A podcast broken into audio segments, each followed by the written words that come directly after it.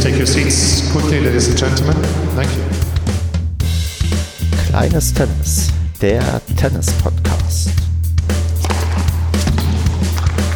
Vielen Dank.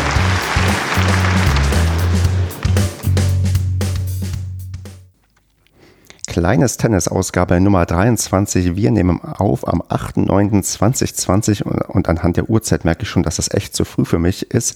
Aber ich begrüße hier ganz herzlich den Mitko. Grüß dich.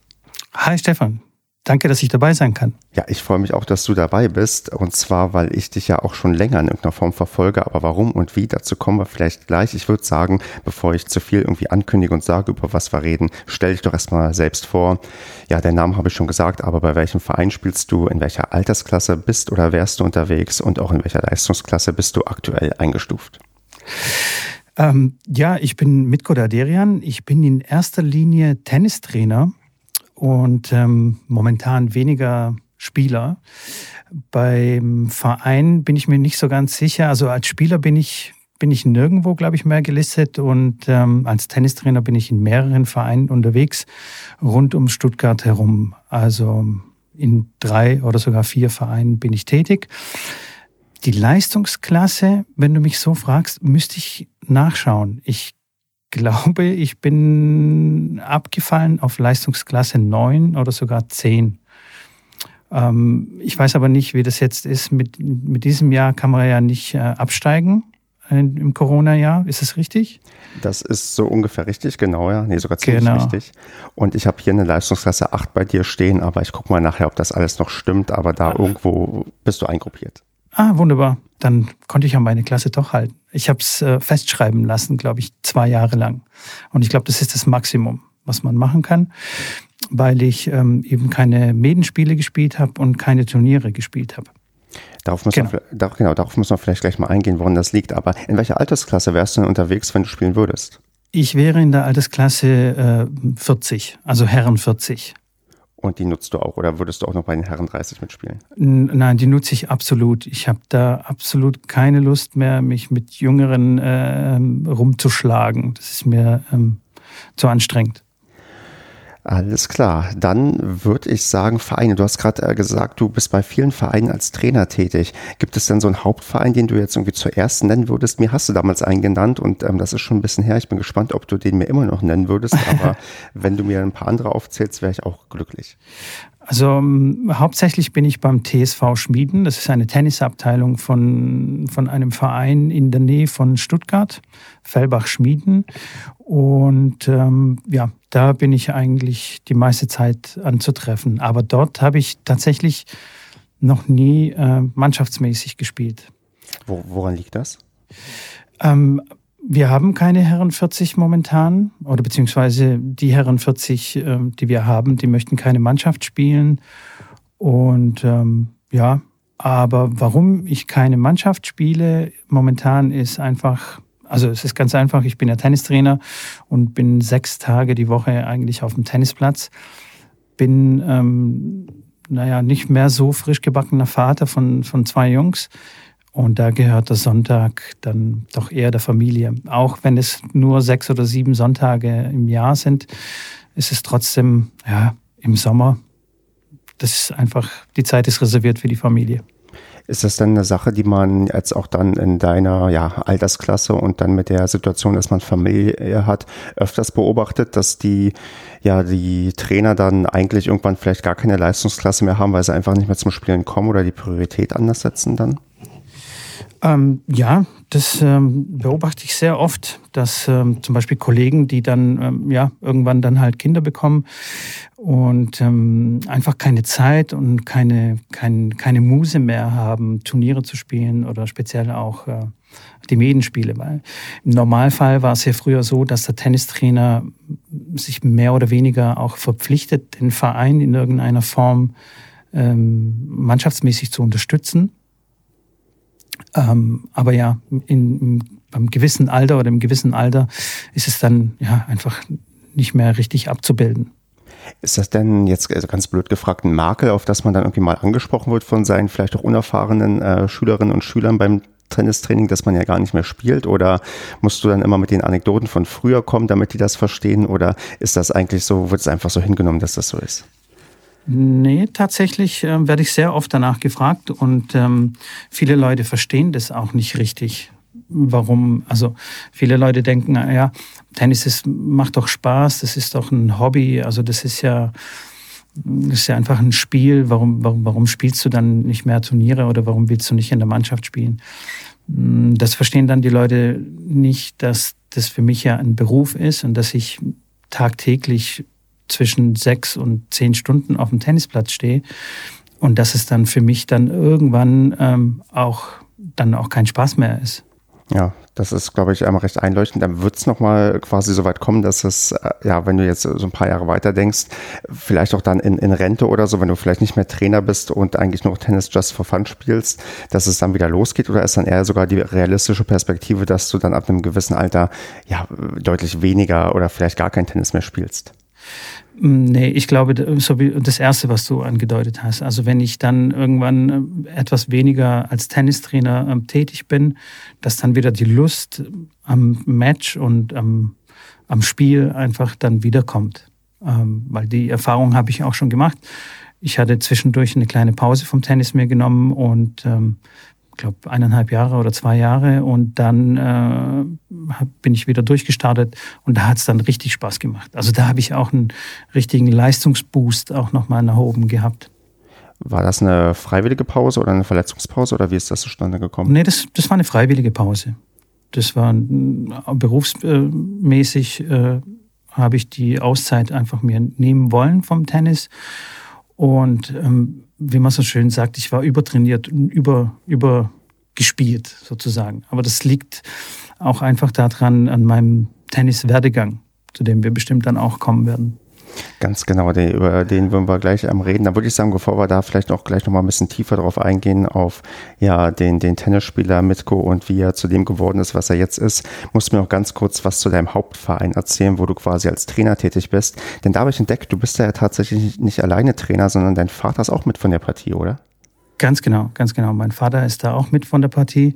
Wir machen das zusammen ähm, und es gibt keinen Head Coach, also ke keiner steht über dem anderen irgendwie, sondern wir machen das äh, gleichwertig, gleichmäßig. Und ähm, ja, also ich arbeite mit meinem Vater schon sehr lange zusammen und ähm, seit zwei oder drei Jahren betreuen wir quasi diesen Verein speziell jetzt auch zusammen.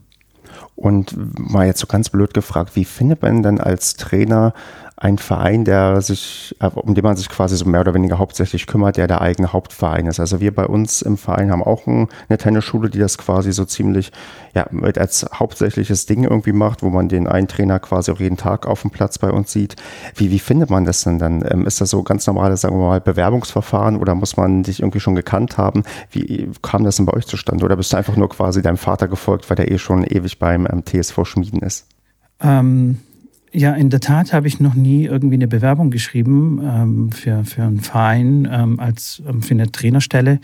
Ähm, ich bin immer, ja, wie soll ich sagen, zufällig dann mit reingerutscht. Also mein Vater ist ja schon sein ganzes Leben lang Tennistrainer und er war ganz lange beim TSV Schmieden schon Tennistrainer und beim TV Oeffingen. Das ist ein Verein im Nachbarsörtchen. Äh, und dort habe ich mm, die meiste Zeit als Jugendlicher dort gespielt und habe dann auch mitgeholfen als, wie soll ich sagen, so ein Junior-Trainer.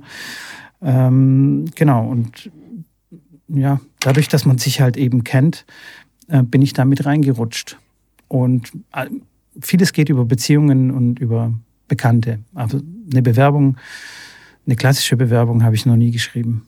Kennst du Leute, die das machen mussten oder schon gemacht haben? Oder ja. Ist, okay, okay. Ja, mit Sicherheit, ja, ja, auf jeden Fall. Die sich dann auf ausgeschriebene Trainerstellen dann auch bewerben, richtig mit Vorstellungsgespräch, mit Probetraining und so weiter und so fort. Aber ja, ich hatte da das Glück oder also ich bezeichne es als Glück, weil, weil mich diese ganzen Formalitäten dann nerven würden. Ähm, ich bin da immer so reingekommen. Wie viele Leute ähm, betreust du denn da in dem Verein? Also wie groß ist denn der TSV Schmieden in der Tennisabteilung? Also die Tennisabteilung hat ungefähr 270, 80 Mitglieder, so um den Dreh. Es schwankt immer wieder ein bisschen mal nach oben, mal nach unten, aber so um den Dreh, genau. Und wie verteilt sich das so altersmäßig? Also kriegt man da einigermaßen gut eine Gleichverteilung von ganz jung bis ganz alten oder gibt es da die ja, klassischen Lücken, die man auch vielleicht in anderen äh, Vereinen ähm, kennt? Ähm, da gibt es ähm, tatsächlich die klassischen Lücken. Also Jugend sind wir ganz gut aufgestellt. Ähm, die etwas älteren Herrschaften sind auch sehr gut vertreten.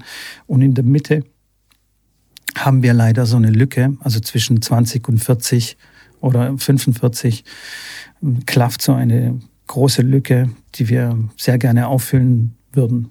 Ja, aber der Klassiker halt, den, glaube ich, ganz, ganz viele Vereine kennen und der dann den Leuten bekannt vorkommt, der auch öfters hier schon zur Sprache gekommen ist. Total, ja. Hm, was zeichnet denn sonst euren Verein aus? Jetzt nochmal so abschließend die Frage. Also wenn ich jetzt nach Stuttgart oder in der Gegend da ziehen wollen würde, was, warum sollte ich zum TSV Schmieden kommen? Abgesehen natürlich von der äh, exzellenten Betreuung der Trainer, die dort sind. Was gibt es denn noch für einen Grund, warum man euch findet? Weißt du das? Also gibt es da irgendwie so ein Alleinstellungsmerkmal oder zumindest ein Merkmal, was nicht alle haben? Ähm, ja, auf jeden Fall. Ähm, wir also wenn ich sage wir, ist es, weil ähm, wir sehr, also weil ich als Tennistrainer oder weil mein Vater auch als Tennistrainer sehr eng mit dem Ausschuss zusammenarbeitet und wir haben uns auf die Fahnen geschrieben, einer der digitalsten Vereine in äh, Stuttgart zu werden. Und ähm, alles, was nicht auf, äh, bei drei auf den Bäumen ist, wird bei uns wegdigitalisiert. Das heißt, über die ähm, Hallenbuchung, über die Freiplätzebuchung ist alles digital bei uns. Ähm, die Kommunikation findet äh, äh, über Slack statt. Ähm, weiß nicht, ob der Slack bekannt ist. Das ist so ein Chat-Tool, wird sehr viel in Startup, in der Startup-Szene benutzt oder in der Arbeitswelt.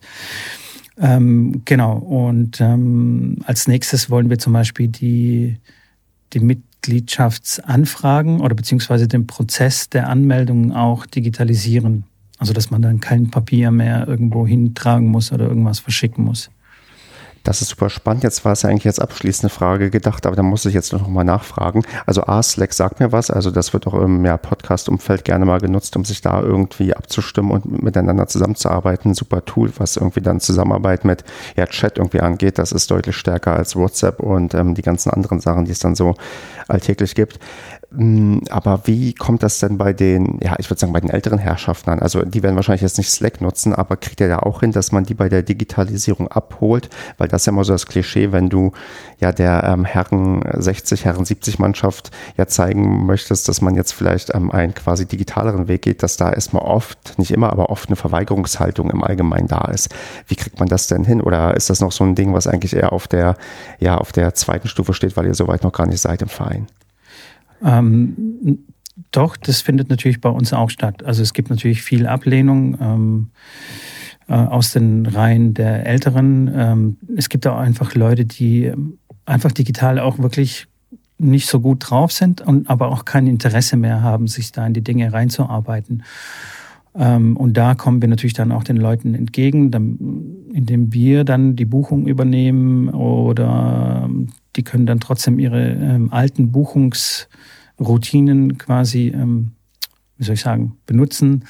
Bei Slack sind die natürlich nicht vertreten, also äh, das ist ganz klar. Also, es, also wir wollen keine Utopie leben oder beziehungsweise uns vorstellen, dass wir da alle Mitglieder da reinkriegen in diesen digitalen Tools. Es wird immer einen gewissen Prozentsatz geben, die da einfach nicht mitmachen.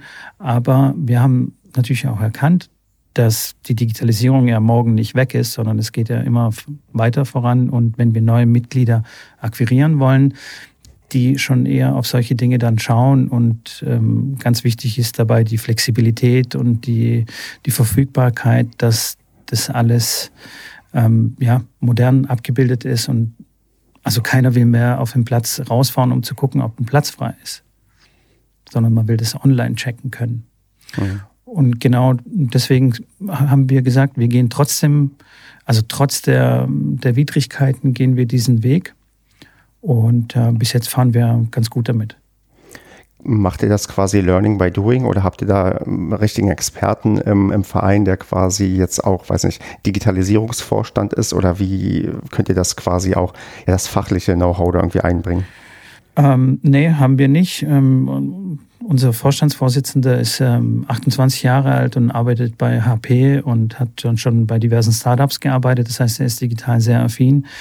Und ähm, ja, und ich helfe da auch ein bisschen mit, weil ich auch so ein bisschen digital ganz okay drauf bin, sage ich mal. Das ist, ja, das glaube ich, dass du. Ich meine, du bist ja auch bei den neuen Medien ähm, aufgeschlossener als vielleicht ähm, andere. Von daher, nee, das ist dann, glaube ich, wenn man die richtigen Leute hat, die da auch Bock drauf haben und das irgendwie vorantreiben, dann ist das, glaube ich, ein gutes Zeichen. Und du, ich habe herausgehört, dass die Mitgliederzahl bei euch ja im normalen Maße schwankt, also dass die Leute euch nicht wegrennen, weil ihr jetzt plötzlich andere Wege geht und das, was du, glaube ich, gerade schon nebenbei angesprochen hast, dass ihr trotzdem in irgendeiner Form die analogen Wege ja anbietet, anbieten müsst, damit man die Leute irgendwie noch, ja, den, das Ersatzangebot irgendwie da geben kann, dann kriegt man das auch, glaube ich, ähm, gut hin, ohne dass ja die Leute halt wegrennen. Genau, definitiv, ja. Interessant, Mensch, damit habe ich gar nicht gerechnet, dass ich heute früh schon über Digitalisierung im Tennisverein rede, aber so ist das in diesem Podcast, das ist doch das wunderbar. Ist schon fast mein Lieblingsthema geworden über die letzten drei Jahre.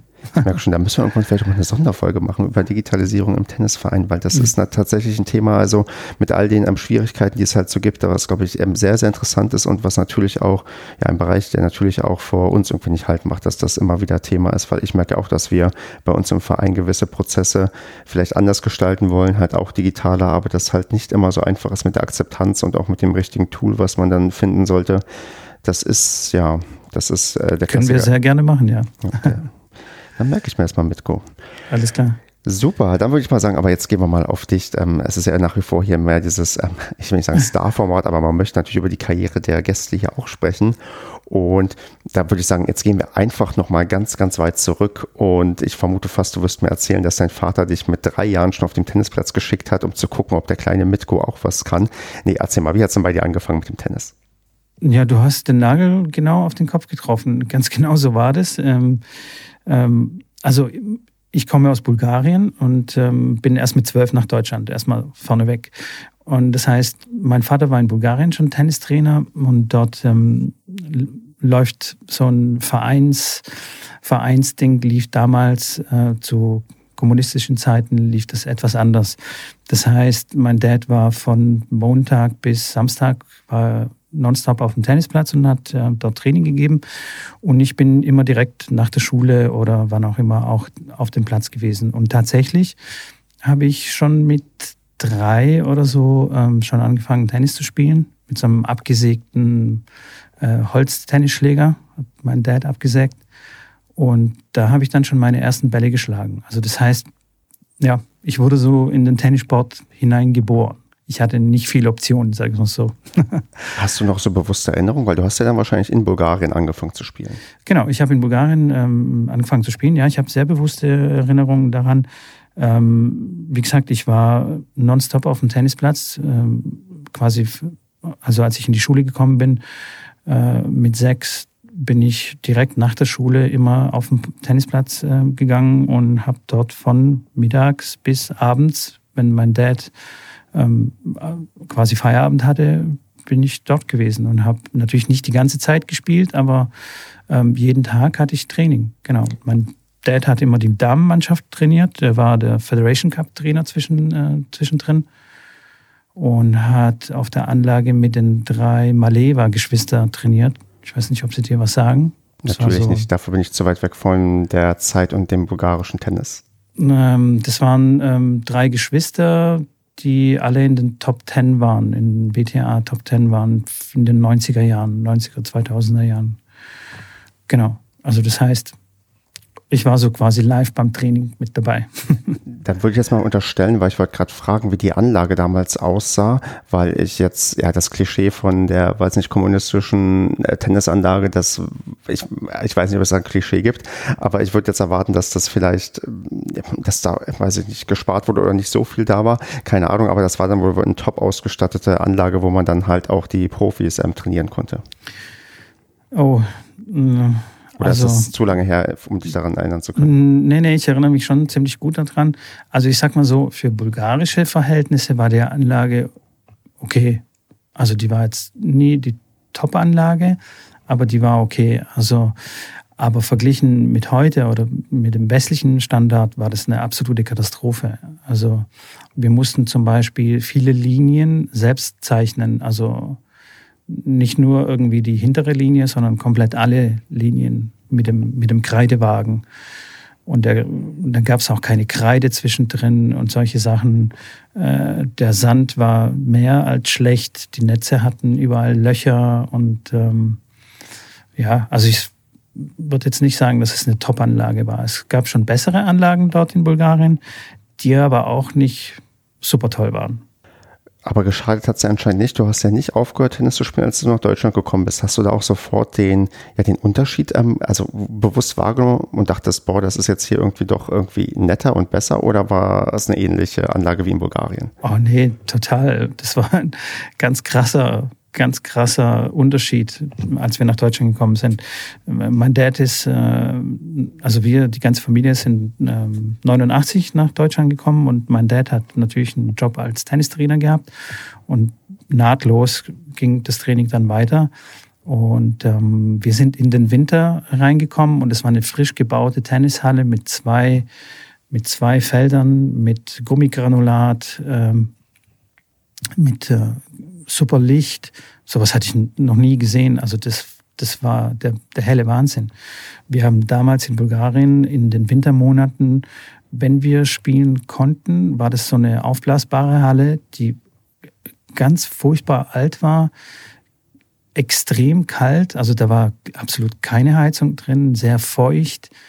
Ja, und es war so ein, so ein, so ein, so ein Betonplatz. Also hm. ganz schlimm, ganz schlimm. Also von, von dem her war das ich bin gar nicht aus dem Staunen rausgekommen, wie toll das hier alles ist in Deutschland auf der Tennisanlage. Und dann hast du, nachdem du die harte Schule in Bulgarien durchgemacht hast, dann gleich in Deutschland zum Anfang gerockt oder wie muss ich mir das vorstellen? Also du kommst da irgendwie an, hast dann schon einigermaßen fundierte Tennisausbildung. Wie, ja. wie, wie, wird man denn dann ähm, integriert irgendwie in die ja, örtliche Tennisgruppe oder in den örtlichen Verein? Also hast du dann auch sofort irgendwie leistungsmäßig irgendwo mitgespielt, weil sie hier gesagt haben, das ist das ja so, so ein bulgarisches Wunderkind, was schon richtig gut drauf hat? Oder warst du dann einfach ja irgendwie einigermaßen passend für den Verein, den ihr euch da gesucht habt? Naja, das war am, am Anfang war das tatsächlich ein bisschen schwierig. Ähm, natürlich war ich der Sohn des Trainers und so ein bisschen, naja, wie soll ich sagen, mit Samthandschuhen angefasst worden.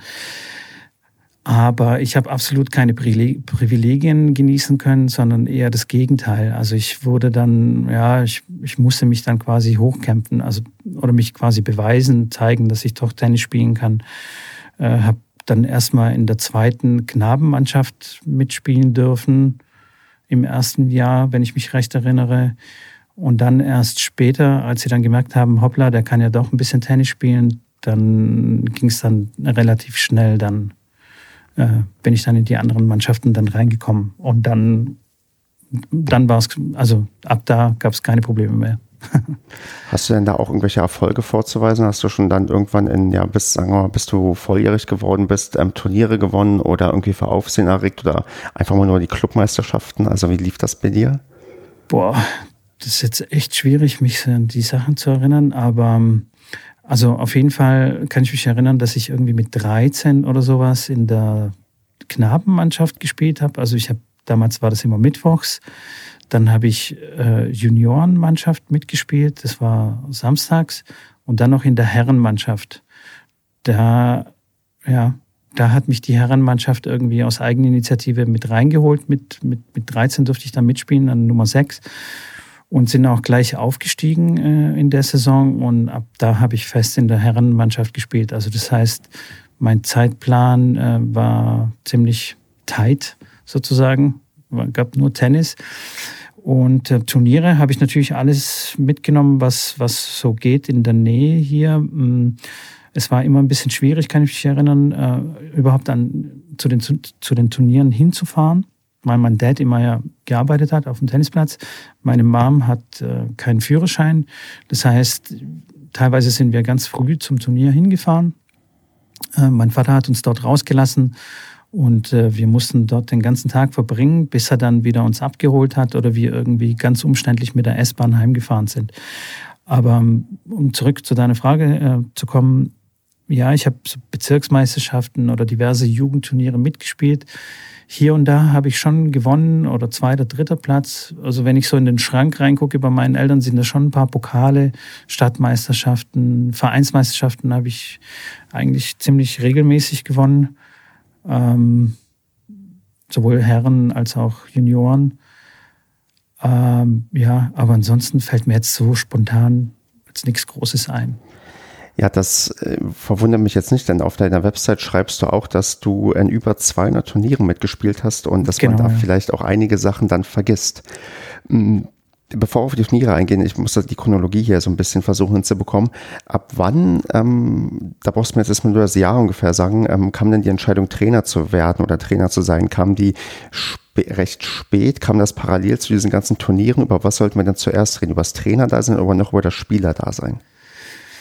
Boah, gute Frage. Mm, also zum Tennistrainer, wie schon erwähnt, bin ich so ein bisschen reingerutscht. Also ich musste ein Gänsefüßchen so meinem Vater immer mal wieder auch ein bisschen aushelfen als Aushilfstrainer oder bei Camps oder mal einen Tag irgendwie nachmittags übernehmen und das schon mit, keine Ahnung, da müsste ich, da müsste ich lügen, keine Ahnung, 15, 16 muss ich da gewesen sein.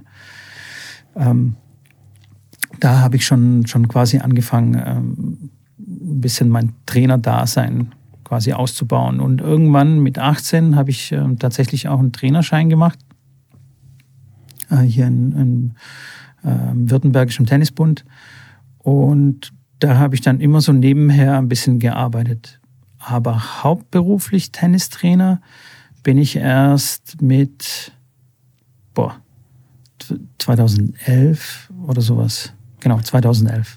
Ah, okay, also noch gar nicht so lange. Das heißt, es ist nee. wahrscheinlich sinnvoll, erstmal bevor wir noch weiter über das Trainerdasein reden, über deine ja, konkrete Karriere zu reden. Denn neben deinen 200 Turnieren listest du auf deiner Website auch auf, dass du Herren 30 Bundesliga gespielt hast und auf internationaler Ebene unterwegs warst und Coach in Florida, Zürich und München. Das kommt dann vielleicht gleich.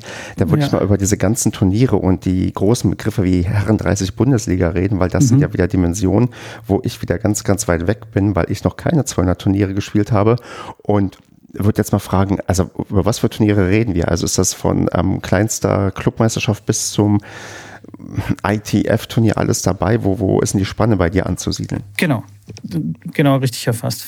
Von kleinster, von klein, auf kleinen Vereinsmeisterschaften oder Stadtmeisterschaften bis ITF-Turniere habe ich alles, ähm, alles schon gespielt und ich habe auch schon in Bulgarien Turniere gespielt. Da war das ganz normal, ähm, dass quasi von Club mit einem Trainer, also einem Betreuer, wir mm, zu bestimmten Turnieren dann im, also im Landesinneren, aber auch im Ausland dann gereist sind und ähm, genau, und da gespielt haben. Also da war ich zehn, irgendwie sowas, neun, zehn, acht, von acht bis zwölf, sage ich mal.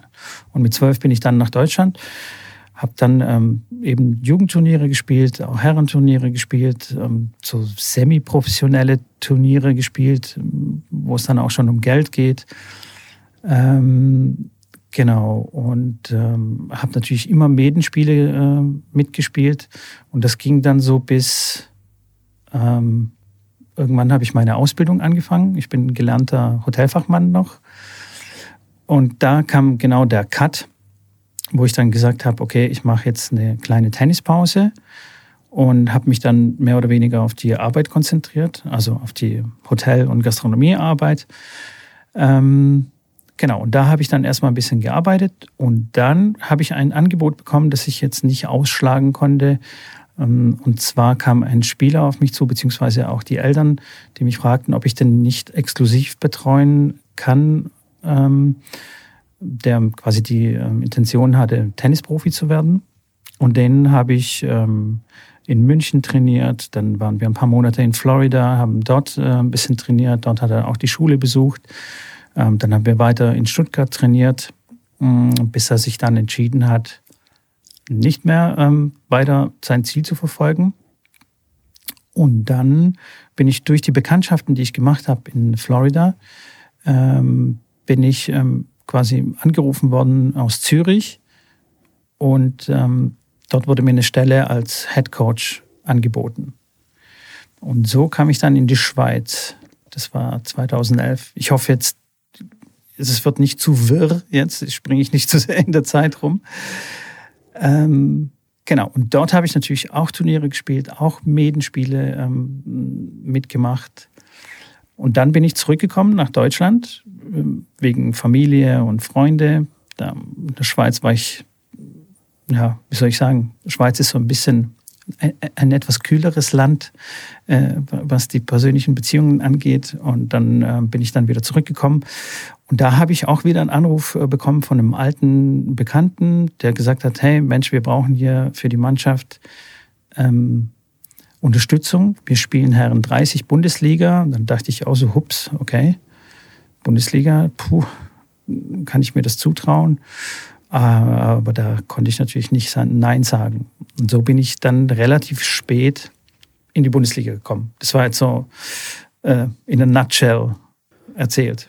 Ja, und da muss ich jetzt auf ganz, ganz viele Sachen eingehen, die mich jetzt ja. wirklich brennend interessieren. ja. Äh, zunächst mal die Sache, ähm, du als Exklusivtrainer in ja, in, in, in München, glaube ich, hast du, hattest du angefangen oder, oder nicht? Ja, wir sind, wir sind dann so hin und her gereist. Also wir hatten jetzt keinen so einen richtigen Standort. Ähm, du, also du hast schon gesagt, die Person, die hat's, ähm, also hat sie es freiwillig aufgegeben, weil es nicht gereicht hat oder weil genau, dann was Besseres ja. gefunden wurde oder? Nee, freiwillig. Also das war dann einfach, das Verhältnis hat dann einfach nicht mehr, nicht mehr gestimmt. Also einfach den, ähm, die Mühe, die man dann reinsteckt und was dann hinten rausgekommen ist, hat dann halt einfach nicht ausgereicht. Ähm, und dann hat er sich, ähm, das war ein Junge, der hat sich dann entschieden, ähm, klassisch in Amerika aufs College zu gehen. Mit seinen Tennisfähigkeiten konnte er sich ein okayes Stipendium, soweit ich weiß, ähm, erspielen. Und dort hat er dann angefangen zu studieren und dann war das Thema dann gegessen. Aber es war eine tolle Erfahrung für mich. Also Glaube ich. Also ich meine erstmal, ähm, also abgesehen davon, dass das auch eine Geschichte ist, die hört man normalerweise nicht, weil man kennt ja nur die Profi-Geschichten, wie die sich mühsam durchgekämpft haben und dann irgendwie durchgekommen ja. sind. Und es gibt ja auf jeden Profi wahrscheinlich tausend Leute, die es auch versucht haben, aber dann irgendwann ausgestiegen sind. Und das ist, glaube ich, gerade in einem jungen Alter nicht einfach, sich da einzugestehen, nee, reicht irgendwie nicht. Und ähm, klar, für dich als jemanden da, der den dann begleitet hat, ähm, wie, also ist das wirklich, ich frage jetzt, also das ist vielleicht ein bisschen blöd oder äh, aggressive Frage, aber ist das ja. wirklich ein Fulltime-Job, sich um einen Menschen zu kümmern? Also kriegt man da wirklich auch genug, jetzt in Anführungsstrichen, die 40 Stunden voll oder wie stelle ich mir das vor? Sind es vielleicht sogar mehr, weil man noch intensiver betreuen muss? Mm, ja, also ich kann dir so einen kleinen Abriss geben von unserem, von unserem Trainingstag, denn wir hatten jetzt zum Beispiel ähm, wenn keine Schule stattfand. Mhm, ähm, das, wir sind recht früh aufgestanden, um 7 Uhr, und dann gab es Frühstück. Ähm, spätestens um 8 Uhr standen wir dann, äh, nee, um 8.30 Uhr standen wir dann auf dem Platz. Dann gab es ähm, die erste Trainingseinheit von circa zwei Stunden. Da haben wir Technik, Drills gemacht, verschiedene Sachen. Und dann sind wir direkt im Anschluss in eine Ausdauereinheit gegangen. Also meistens waren wir dann joggen im Wald. Dann gab es Mittagessen, äh, kurz verschnaufen, ein bisschen Videospiele äh, gespielt. Und dann standen wir um 14.30 Uhr spätestens dann wieder auf dem Platz. Da gab es dann ähm, eineinhalb Stunden bis zwei Stunden wieder Tennis ähm, entweder Match oder wieder Techniktraining, je nachdem, in welcher Phase wir waren, ob dann Turnierphase war oder nicht. Und dann danach gab es noch eine Stunde oder eineinhalb Stunden eine Krafteinheit im Fitnessstudio. Ähm, natürlich auch mit verschiedenen Variationen. Und dann ging es nach Hause zum Abendessen und dann war der Tag quasi schon rum. Also da war es schon 18, 19 Uhr da bist du dann auch platt und gehst dann auch bald wieder ins Bett. Das haben wir so die ganze Woche durchgezogen. Mittwochs war zum Beispiel nachmittags auch mal trainingsfrei und Samstag haben wir auch nur vormittags trainiert. Also das heißt Samstagnachmittag und Sonntag war dann frei. Also schon Arbeitstag. Und, und, und wenn es dann Richtung ähm, Turniere geht oder, oder, oder, oder Punktspiele, Medenspiele, hast du dann auch begleitet oder was mit dabei? Genau. Okay. Genau, da war ich ja dann auch mal mit dabei, habe bin dann immer mitgefahren, habe dann natürlich gecoacht oder beziehungsweise auf Turnieren nicht gecoacht, was man ja nicht darf, aber ich bin halt dabei. Dann ähm, gibt es eine Match-Analyse dann äh, hinterher, gibt auch ganz viele Gespräche noch zwischendrin. Also zwischen den Trainings, zwischen den Turnieren, zwischen den Matches. Ähm, da gibt's ganz viel, ganz viel Planung dann dazwischen. Dann beschäftigt man sich mit, äh, mit Dingen wie ähm, Ernährung, neueste Fitnesspläne, neueste Fitnessübungen, wo kann man noch ein bisschen was rausholen und so weiter. Was ist denn unerträglicher, als ähm, Coach bei einem Einzelspieler zuzuschauen, wie er da quasi in einem Turnier gerade irgendwie auf dem Platz steht und irgendwie da ums Weiterkommen kämpft, oder wenn du als ja, Trainer deiner Mannschaft bei einem Medenspiel irgendwie bei dem entscheidenden ähm, Match irgendwie zuschauen musst? Ist das beides gleich schlimm, gleich anstrengend, oder ist das beim, ja, beim Exklusivtrainer nochmal ein bisschen ähm, härter und nochmal ein bisschen ja, nervenanspannender? Ja, ich würde sagen, beim Exklusivtrainer ist es schon ein bisschen, bisschen an, ja, da, da, war ich ein bisschen nervöser, weil du halt eben nur einen Spieler hast. Also es konzentriert sich alles nur auf diesen einen Spieler und wenn er halt nicht weiterkommt, dann, dann ist es vorbei. Also dann geht man nach Hause.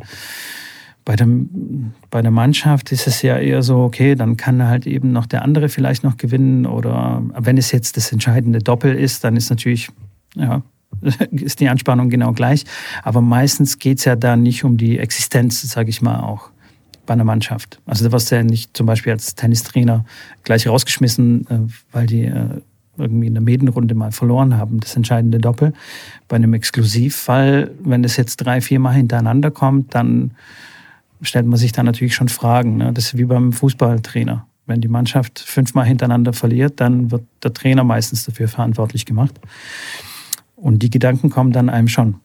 Und wie sucht sich der Spieler die Turniere aus? Also äh, macht er das auch in Abstimmung mit dir oder hat er nochmal sein Management, was dann vielleicht die Familie ist im Hintergrund? Wie, wie wird das dann ähm, gestaltet oder wie wurde das dann bei dir gestaltet? Ja, also alle zusammen. Alle zusammen. Natürlich muss die Familie da mit dabei sein, weil die finanzieren natürlich dann das Ganze, die Reisen und so weiter. Es muss abgestimmt werden mit der Schule und ähm, ja, und dann auch mit mir, weil ich dann entscheide, okay, welches Turnier ist sinnvoll zu spielen und welches kann man dann auch mal auslassen. Und hast du mit dem heute noch Kontakt? Ähm, ganz selten, ganz selten. Und ähm, weißt du noch, wie, in welcher Dimension er sich heute quasi spielerisch bewegt oder spielt er inzwischen gar kein Tennis mehr? Ich glaube, er spielt inzwischen gar nicht mehr. Krass. Wenn dann nur, nur ganz hobbymäßig ähm, irgendwie in der Mannschaft aber da bin ich schon echt überfragt.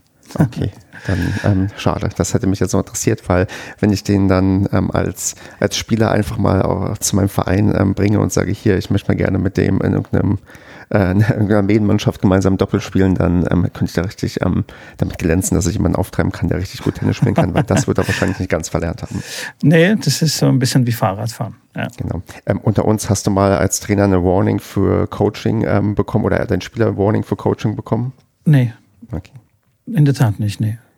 Und dann noch weiter unter uns hast du mal ein Zeichen gegeben, kleines, was er machen soll? Ja, ja, natürlich, klar.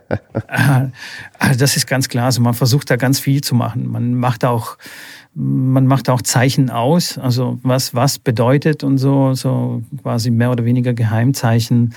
Natürlich versucht man da alles Mögliche zu machen und jeder, der was anderes behauptet, lügt einfach. Also, und, und teilweise sind auch wirklich die, also wirklich dreist, die Tennistrainer. Und da gibt's dann schon ähm, Verwarnungen und ähm, da werden die Tennistrainer zu, sogar ähm, vom Platz gebeten, sich zu entfernen oder von der Anlage. Aber die, also wirklich dreist. Also da reden wir schon wirklich vom Coachen, einfach ganz ungeniert. Quasi reinrufen, äh, mach doch mal genau. das und das. Ja, genau. Und einfach an den Zaun holen und einfach reinsprechen. Also da gibt's schon wirklich alles. Das wirklich sehr dreiste Leute. Aber jeder coacht. Das ist ganz klar. Was ist denn so das ähm, ja, Schönste, was du dann vielleicht mit deinem ähm, ja, Schützling erlebt hast? Also gibt es da irgendwie so ein ganz großes ähm, Highlight, was du so andeuten kannst, weil er mal ein Turnier gewonnen hat oder weil er mal ein Einzel unglaublich ähm, umgebogen hat? Hast du da sowas, was ganz, ganz prägend in, in Erinnerung geblieben ist für dich als ähm, Trainer?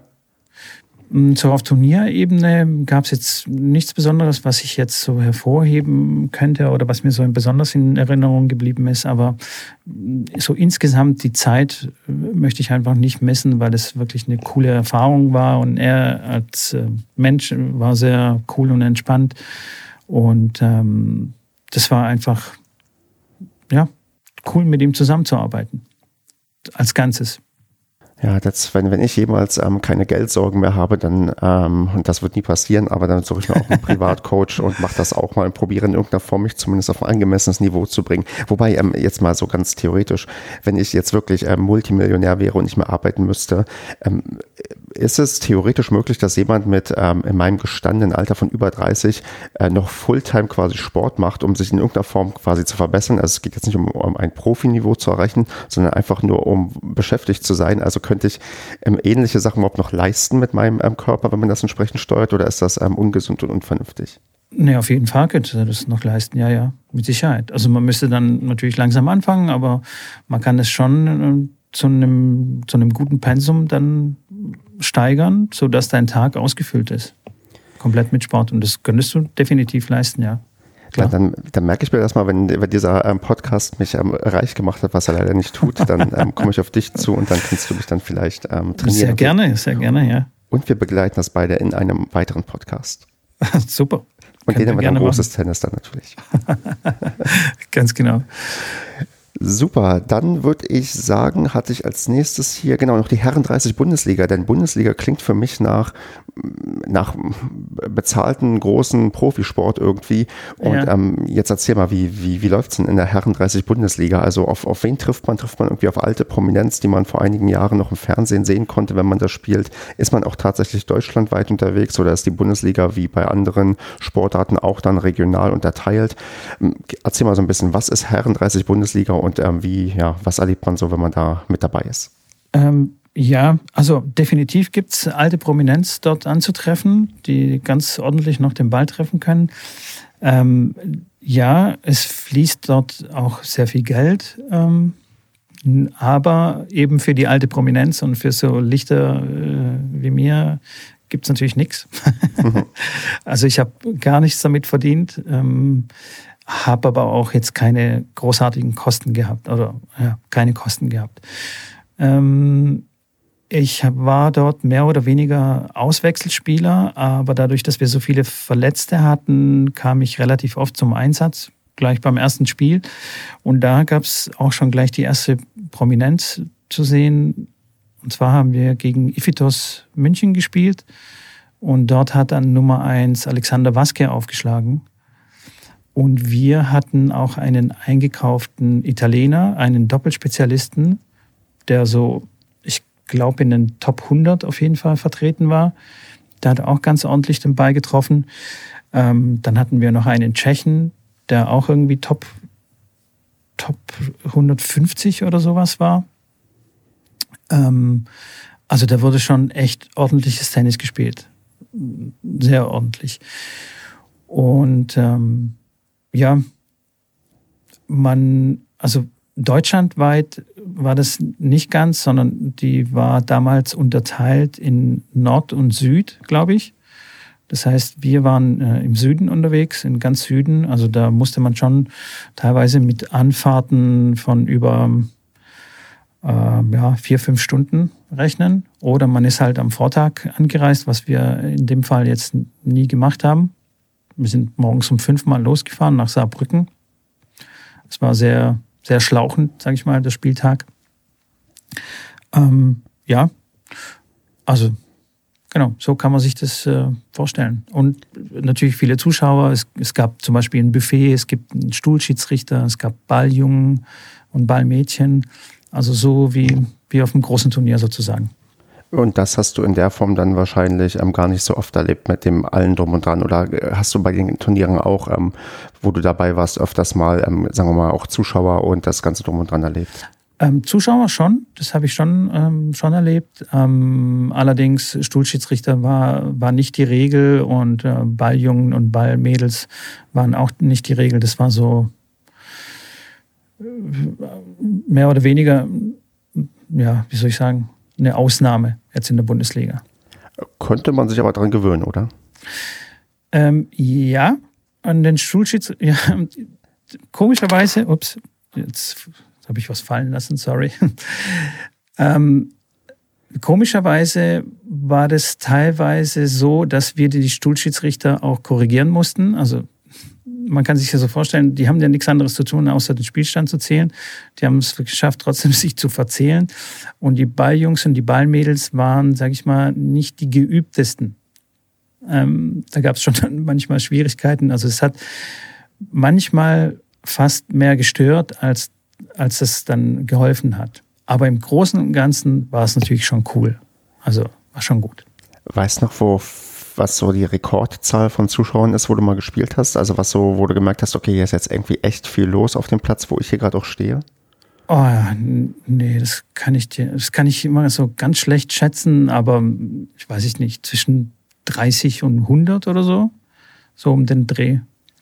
Und ähm, motiviert dich sowas oder bremst dich das dann plötzlich aus, weil du denkst, oh Gott, hier gucken ja wirklich Leute zu und die sind daran interessiert, was hier tatsächlich passiert? Nein, das motiviert mich. Das motiviert mich äh, ungemein. Also ich finde es sehr frustrierend, wenn ich, wenn ich zum Beispiel auf ein Turnier gekommen bin und es hieße, du musst hier auf Platz 52 spielen, irgendwo hinten ganz auf der Wiese und dort kommt kein Schwein vorbei zum Zugucken, war das für mich wirklich sehr frustrierend und da kann ich mich überhaupt nicht motivieren, dann Bestleistung zu zeigen.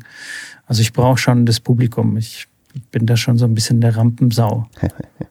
Und ähm, wie ist so deine persönliche Bilanz in der Bundesliga dann ausgefallen? Also hast du hin und wieder auch mal Matches gewonnen oder hast du sogar eine positive Bilanz? Weil nach der habe ich jetzt nicht recherchiert und muss jetzt mal auf dein Wort vertrauen, dass du mir erzählst, wie es denn so sportlich auch für dich gelaufen ist. Sportlich war es nicht so tolle Bolle. Da habe ich ähm, im Einzel alles verloren. Ähm, einmal im Match-Tiebreak, das war ein bisschen unglücklich. Mm, Im Doppel habe ich einmal gewonnen und äh, die restlichen Doppel haben wir auch verloren. Genau, also sportlich war ich dann, sag ich mal, da habe ich nicht mein bestes Tennis gespielt. Vielleicht habe ich mich da ein bisschen zu arg ähm, unter Druck gesetzt. Wie viele Jahre hast du da gespielt? Das war nur ein Jahr. Ich ähm, war, glaube ich, 36 oder 37 schon zu dem Zeitpunkt. Ähm, habe dann gespielt und dann sind wir mit der Mannschaft auch abgestiegen. Wir waren dann in der Regionalliga gewesen und dort hat sich dann auch die Mannschaft so ein bisschen gesplittet. Und das heißt, es ging dort auch nicht mehr weiter so richtig. Ähm, genau. Und dann und dann habe ich dort aufgehört zu spielen in dem Verein und habe dann ähm, meinen Verein, wo ich Tennistrainer war zu dem Zeitpunkt, dann unterstützt in der Herrenmannschaft. Äh, da habe ich dann plötzlich Bezirksliga gespielt oder so.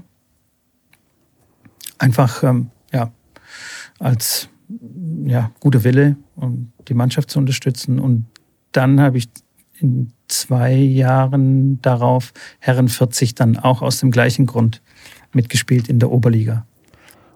Und ähm, ist Herren 40 Oberliga jetzt quasi auch für dich das angemessene, was du auch jetzt spielen würdest, wenn du wieder einsteigen könntest? Oder gibt es da irgendwie noch eine Stufe nach oben oder unten, die vielleicht für dich ein bisschen besser wäre? Naja, das wird jetzt komisch klingen, aber ja, also Oberliga war schon ein bisschen langweilig, würde ich sagen. Also hat mich jetzt nicht so äh, angeturnt da ist dann schon eher Württemberg-Liga oder halt die Regionalliga dann schon interessanter vom Spielerischen für mich. Also wenn ich das jetzt für mich machen würde, also jetzt nicht irgendwie Mannschaft oder unterstützen oder irgendwie solche Sachen ähm, oder Geld oder was auch immer, ähm, würde ich dann schon eher dann Württemberg-Liga oder Regionalliga anstreben. Und ist denn für dich ein Comeback im Jahr 2021 geplant oder wirst du dich jetzt noch länger pausieren und runterstufen lassen müssen, weil es einfach zeitlich ähm, nicht mehr möglich ist? Also ist vielleicht auch nochmal, dass du vielleicht ein bisschen weniger Trainingsstunden gibst oder ist dir das dann erstmal ähm, egal mit dem Spielen? Also ähm, ich glaube, ich werde mich erstmal weiter ähm, runterstufen lassen oder beziehungsweise würde ich das gar nicht vermeiden können, dass ich weiter runter abfalle, was mir aber auch in der Tat nichts ausmacht, weil also die LK hat mir noch nie irgendwas bedeutet. Ähm, aber ich glaube, ich werde jetzt erstmal noch eine Weile pausieren. Ich, als mein erster Sohn geboren wurde, ein Jahr danach, war ich sehr motiviert und habe ein ITF-Turnier gespielt, ähm, hier in der Nähe von Stuttgart und habe auch recht gut abgeschnitten. Ähm, und dann war es aber wirklich schon knapp mit der Zeit. Also um auf dem Niveau weiter spielen zu können, müsste ich tatsächlich auch viel mehr trainieren. Also so, dass es mir dann Spaß macht, das Niveau zu halten und das Niveau zu spielen, müsste ich viel mehr tun. Und das kann ich zeitlich einfach nicht abbilden. Und Wenn ich dann aber auf dem Platz stehe und irgendwie schlechte Leistung abliefer, weil ich halt andere Leistung gewohnt bin, dann ähm, habe ich da keine Lust drauf. Und deswegen lasse ich das lieber gleich äh, sein. Genau, stattdessen machst du nämlich lieber andere Sachen wie, ähm, du hast ja auch einen Podcast und zwar den Tennisplausch.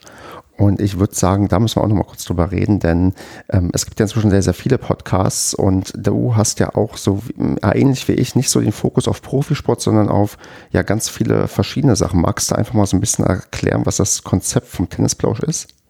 Ähm, Tennisplausch war ähm, ein sehr spontanes Projekt, sage ich mal. Und zwar haben ein äh, Bekannter von mir und ich uns entschlossen, eben den Tennisplausch-Podcast zu starten. Damals gab es fast gar keinen ähm, Tennis-Podcast, deutschsprachigen äh, Podcast, nur Chip and Charge. Ähm, und da ging es immer nur ums äh, Profi-Tennis. Und was wir machen wollten, ist eher so für den Clubspieler. Also für den Vereinsspieler einfach, einfach einen lockeren Talk machen. Also mit Themen, die eher den Clubspieler interessieren. Und so haben wir ähm, dann die ganze Sache gestartet, haben, glaube ich, zehn Folgen oder sowas aufgenommen. Und dann musste leider mein, mein äh, Co-Host sozusagen aufhören, weil er sich äh, komplett seinem Startup widmen musste also seine komplette Zeit.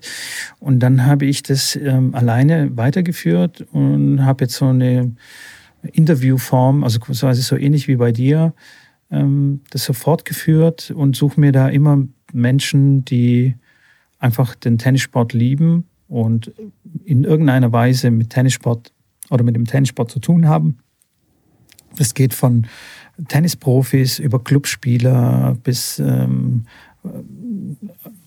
Vereinsverantwortlichen und ähm, Schlägerhersteller und so weiter und so fort.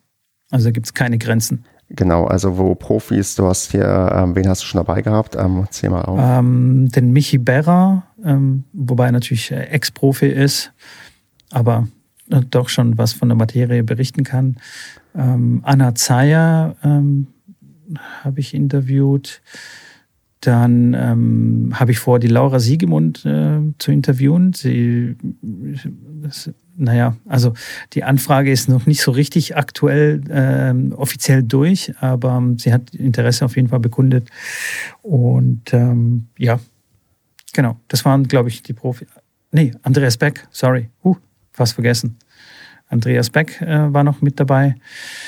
Ähm, genau. Und die letzte Ausgabe, die, also ich höre alle Ausgaben bisher, glaube ich, die ich, seitdem ich dich entdeckt habe von dir.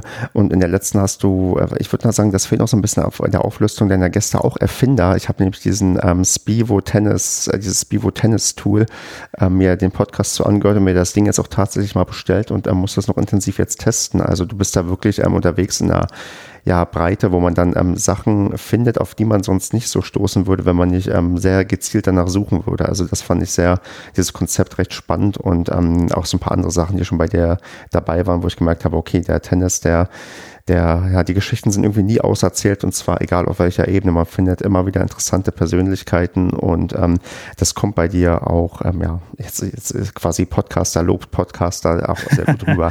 Woran arbeiten muss danke, es, danke. Ja, ja, aber woran arbeiten muss es die Frequenz? Ich meine, wann kommt die nächste Folge? Ähm, ja, ich habe ähm, wie in der letzten Folge schon erwähnt, die unangekündigte Sommerpause äh, eingelegt. ähm, ja, daran muss ich noch tatsächlich arbeiten, also an, an, an meiner Häufigkeit und an meiner Frequenz, dass ich da irgendwie ein bisschen stabiler werde. Ähm, leider ist es so, dass die Termine abzustimmen in der Corona-Zeit mit Interviewgästen oder beziehungsweise überhaupt Termine abzustimmen relativ schwierig ähm, war und immer noch ist. Und ähm, da dachte ich, okay, in der Sommer, äh, Sommerzeit hören die meisten Leute we etwas weniger Podcast, weil sie halt eben draußen sind und lieber grillen oder Tennis spielen. Ich setze dann wieder ähm, zum Herbst wieder ein und dann versuche ich tatsächlich, also das nehme ich mir aber schon seit zwei Jahren vor, also da muss ich mich wirklich disziplinieren, da ähm, einfach regelmäßig ähm, neue Folgen rauszubringen.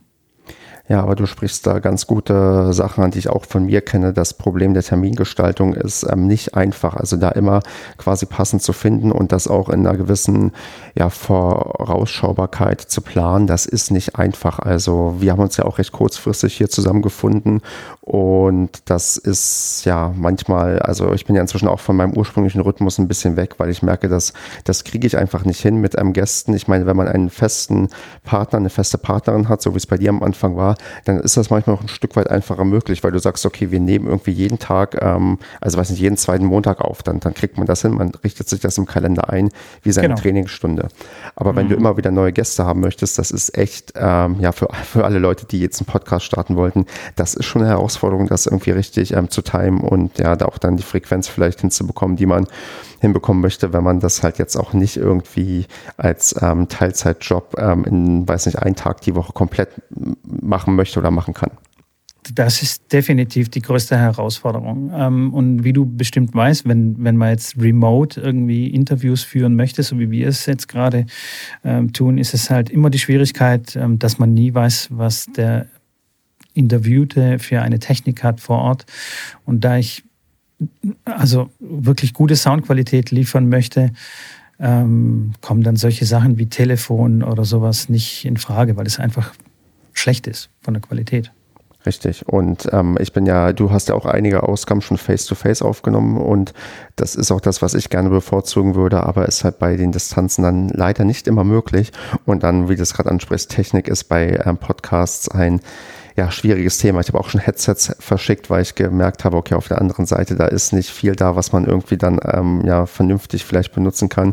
Aber das macht es halt dann immer noch mal ein Stück weit anstrengender. Man möchte es ja auch sein, seinen Gästen angenehm machen und nicht sagen, hey, du musst übrigens noch XY installieren und ich schicke jetzt noch ein Headset und dann bitte noch auf das und das achten. Dann ist man ja schnell dabei, die Leute zu vergraulen, gerade wenn man dann, ähm, ich würde mal auch in Anführungsstrichen sagen, ähm, gewisse Prominenz hat, ja, die möchte man, man, also ich weiß nicht, wie es dir dabei geht, wenn du dann jetzt ja, ja, total, ja, den, den, den, Profis erklären musst, hier, du musst doch das, das und das machen und die haben wahrscheinlich aus ihrem Leben, das kennen die das nicht so, dass man die sich um viel selbst kümmern müssen, sondern dass man viel einfach bekommt und das muss man dann auch vielleicht auch entsprechend berücksichtigen. Definitiv, ja. Das, ähm, das geht natürlich nicht. Ich kann jetzt nicht, ähm, keine Ahnung, Michi Berra dann sagen, du musst jetzt das und das machen oder das und das kaufen oder ich schicke dir mal so. Also das funktioniert dann einfach nicht. Also, ja. Und ähm, ja, ich, vielleicht, wenn wir jetzt schon mal beim Tennisplausch sind, möchte ich auch ganz kurz unseren ähm, Plausch um sieben erwähnen. Ich weiß nicht, ob du das schon gesehen hast. Ich sehe das immer auf Instagram, aber ich ähm, kann damit leider nicht viel anfangen, weil ich um sieben niemals Zeit habe. Erzähl mal, was sich dahinter versteckt. Das war, das war eher so ein, so ein, wieder ein spontanes Projekt. Und zwar nach dem Interview mit äh, Michi Berra für Tennisplausch haben wir gesagt, hey Mensch, das war gerade zu Anfangszeiten von Corona. Hey Mensch, wir müssen doch mal irgendwie was machen, ähm, mal ähm, ein bisschen die Tennistrainer und die Tennisspieler ein bisschen anders abholen. Und dann haben wir zusammen mit noch zwei anderen haben wir den Plausch um sieben gestartet, weil es halt eben um sieben, sieben Uhr stattfindet, sonntags. Ähm, haben wir per Zoom immer ähm, Gäste bei uns. Und ähm, da kann man dann wirklich schon von Prominenz dann, also von ordentlicher Prominenz dann reden. Da hatten wir Laura Siegemund auf jeden Fall schon dabei. Da hatten wir den württembergischen Präsidenten äh, vom Tennisbund, der Präsidenten dabei. Wir hatten, ähm, oh Gott, jetzt habe ich schon den Namen vergessen, auf jeden Fall mehrfacher äh, Reiter, äh, Europa, Weltmeister, Olympia, ähm, ähm, bei uns. Also ganz, ganz viele Leute und das ist echt ein spannendes Projekt. Und das werden wir in irgendeiner äh, Art und Weise weiterführen, weil jetzt, ich sag mal so, die Live-Geschichten sind inzwischen äh, nicht mehr so ähm, beliebt. Weißt du, am Anfang kannst du dich noch erinnern, dass auf Instagram jeder eine Live- irgendwas live gemacht hat. Gerade Kasi mit äh, Dominik Thiem und solche Sachen. Und haben ja am Anfang richtig geboomt und dann ist es richtig abgeflacht und jetzt gibt es so gut wie gar nichts mehr. Genau. Vielleicht wird dann auch daraus jetzt noch ein neuer Podcast. Schauen wir mal. Also ich kann sowas nur begrüßen, weil ähm, Podcast ist das ideale ähm, Unterhaltungsmedium zwischendurch, wenn man unterwegs ist. Aber dir muss ich das, glaube ich, nicht erzählen. Das ähm, genau. ist, ja, ist, ist, meine Rede. Ja. Das sind wir uns, glaube ich, einig. Hast du denn jetzt, ähm, natürlich abgesehen von unseren beiden ähm, Formaten, einen Lieblingstennis-Podcast, den du dir am liebsten anhörst? Ähm, natürlich höre ich mir deinen Podcast immer wieder an. Ähm, dann höre ich äh, ab und zu in den Advantage Podcast von ähm, Janik Schneider rein mit dem ich auch ab und zu ähm, in Kontakt bin. Ähm, ja, aber sonst bei den Tennisproleten habe ich natürlich auch mal mit reingehört. Aber sonst fällt mir jetzt nichts anderes ein. Genau, Chip and Charge hast du ja schon genannt vorhin. Genau, Chip and Charge habe ich, äh, aber da, da geht es mir einfach zu viel um Profis und wer mit wem oder wo, wo geschlagen wurde und so. Und das weiß ich nicht. Das turnt mich jetzt nicht so an das schaue ich mir lieber bei YouTube an mit, mit Bildern. Da brauche ich keine, keine Einschätzung von, von, von anderen Experten, sagen wir mal so. Ja, nee, das ist ja auch eben dann ähm, für sich überlassen. Also ich habe auch ähm, tatsächlich höre ich die äh, Tennisproleten von denen, die jetzt ähm, regelmäßig über Profisport reden, am liebsten. Also irgendwie, ich weiß nicht, A mag ich ähm, die beiden und B haben die auch immer, die haben sehr, sehr schöne, ähm, der, der, der Tobi, der ja auch schon zu Gast war, der macht halt immer sehr schöne Bilder ähm, und ähm, Videos und was weiß ich. Also so, so ein ja. bisschen äh, visuell auch alles untermalt. Das finde ich immer recht ähm, ästhetisch, kommt das irgendwie immer rüber. Deswegen ähm, sind die bei mir immer so positiv, glaube ich, behaftet, weil letztendlich, klar, reden sie auch nur über Profitennis und ich gucke tatsächlich gar nicht so viel Profitennis, wobei das jetzt sich ein bisschen ändert, weil ich jetzt einfach zu viele Podcasts aus dem ähm, Tennisuniversum höre, damit ich irgendwie dann doch auf dem Laufenden bin. Aber da gibt es schon irgendwie für jeden Geschmack was dabei, sei es irgendwie ja dann ähm, eher die die große Breite, was wir vielleicht so abbilden an Amateursport, was da irgendwie so unterwegs sein kann oder halt auch den ganz großen Sport, wo man dann fundiert analysiert, ob das gegen ähm, ja, bei den US Open alles ähm, ja, vernünftig läuft oder ob man dann doch Leute mit dem Ball abschießt und äh, ja, dadurch disqualifiziert wird. Hast du sowas mal als Trainer erlebt? Das äh, Disqualifikation oder so? Ähm, Boah, da müsste ich nachdenken. Nee, also es jetzt poppt jetzt nichts auf, äh, was Spezielles, aber ähm, ja, ich, also ich selbst wurde schon auch ein paar Mal verwarnt, gerade in der Bundesliga. ja, ja, also ich kann dann schon auch mal Emotionen rauslassen auf dem Tennisplatz, auch mal einen Schläger um den Netzpfosten mal wickeln. Ähm, ich wurde schon verwarnt, aber so, dass jemand disqualifiziert wurde, habe ich, glaube ich, nicht richtig mitbekommen. Und klar, bei, bei Medenspielen und so, fast bis zur Schlägerei, also nicht ich, aber andere, äh, fast, dass die sich gekloppt haben. Aber es wurde nicht unterbrochen oder nicht niemand disqualifiziert. Man hat den Kampf laufen gelassen und dann hat man gesehen, wer gewonnen hat. Äh, es war, es war kurz davor. Also man, es gab jetzt nur ein bisschen drum Schubserei und es war kurz vor, kurz vor Schlag, aber die haben sich dann doch noch zusammenreißen können. Aber ja. Unglaublich. ja, ich kann auch, du, ich, also es, es gibt Tennisspieler sind schon so ein bisschen verrückte Vögel. Äh, ich weiß nicht, ob dir das schon aufgefallen ist, aber die sind manchmal schon sehr eigen und weil es ja ein Einzelsport ist und da sind die schon ziemlich ich-bezogen, die ganzen Leute. Und da gibt es schon Reibungspunkte. Mhm. Also, ja. Ja, das ist, das, ich merke das ja auch bei den Turnieren, die ich jetzt mitgemacht habe. Es gibt solche und solche und es gibt auch manche, wo du denkst, boah, das ist ja wirklich der angenehmste Gegner, den ich je hatte, weil, also der verprügelt dich zwar, also auf dem Platz mit irgendwie, da hast keine Chance, aber äh, trotzdem irgendwie super nett und ähm, fair und das alles. Und dann hast du andere dabei, wo du denkst, boah, es ist echt anstrengend. Ich würde gerne, dass dieses Match schnell vorbei ist, aber am besten für mich. Und wenn nicht, dann ärgere ich mich halt, weil, ja. Ja, ja, ja, doch, definitiv. Naja, Somit gut zu fortgeschrittener Stunde. Ich hatte eigentlich ja noch überlegt, mit dir über die LK-Reform zu reden, aber ja. willst du das noch oder wollen wir auf entweder oder drüber gehen? Ähm, ich kann tatsächlich gar nicht so viel dazu sagen zu dieser LK-Reform. Ich bis, bis vor ein paar Jahren war die ganze LK-Berechnung oder diese ganze LK-Geschichte für mich eh ein ganz dunkler Fleck. Also ich habe das Ganze nicht so richtig verstanden.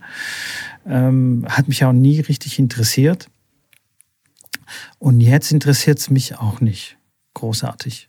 Aber ich, was ich weiß, ist, dass es definitiv fairer wird und mal ein bisschen mehr Daten gesammelt werden. Und da ich Freund von Daten bin, äh, finde ich das ganz gut. Aber ich, mehr kann ich jetzt dazu auch nicht sagen. Da spricht aber der Digitalisierer aus dir. Genau.